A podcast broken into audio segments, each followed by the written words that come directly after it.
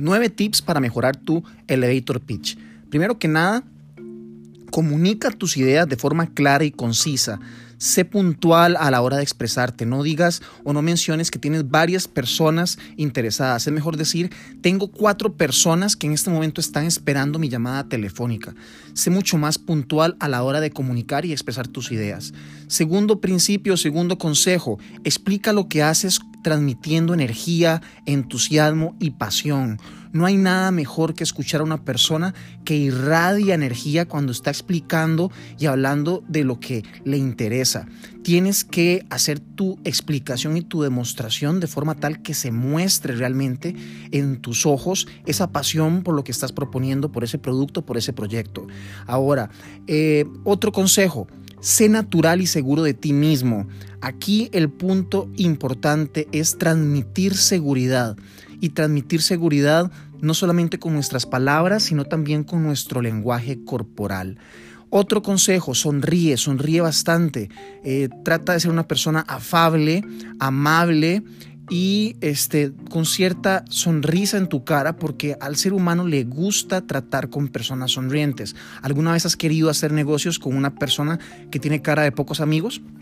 Otro consejo es trata de incorporar alguna historia breve o algún testimonial breve en cuestión de 10 segundos que ayude a dejar y plasmar de forma más clara lo que el producto o el servicio que estás proponiendo en tu elevator pitch puede hacer por otras personas. Por otro lado, invítalos a participar en el proyecto. Trata de acercarte a las personas que te están escuchando.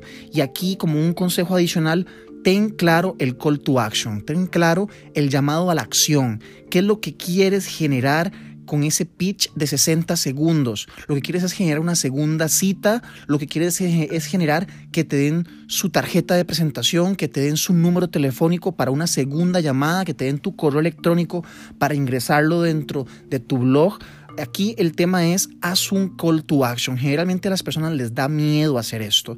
Y como último consejo, dentro de estos nueve tips para mejorar tu elevator pitch, para vender tu proyecto, tus ideas, tus productos o servicios, el tema de practicar mucho el pitch.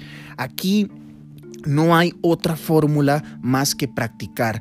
Y aquí quiero mencionar el famoso concepto de, eh, Malcolm Gladwell, de, de, su libro Outliers, de su libro de eh, fuera de serie, donde él menciona que para ser bueno en algo, para ser un fuera de serie, sea cual sea nuestra profesión, oficio o hobby, necesitamos invertir miles de horas de práctica en eso. Él en su libro menciona las 10.000 horas práctica. Pues por supuesto que nosotros no vamos a dedicar 10.000 horas para practicar nuestro elevator pitch, pero es importantísimo que antes de salir a la calle a compartir con otras personas tu pitch de 60 segundos relacionado con tu proyecto lo hayas practicado bastante bien para que cada vez que lo, que lo estés mencionando en la calle lo puedas ir puliendo poco a poco, pero que previamente haya un trabajo de planificación que se muestra a la hora de, comentarlo.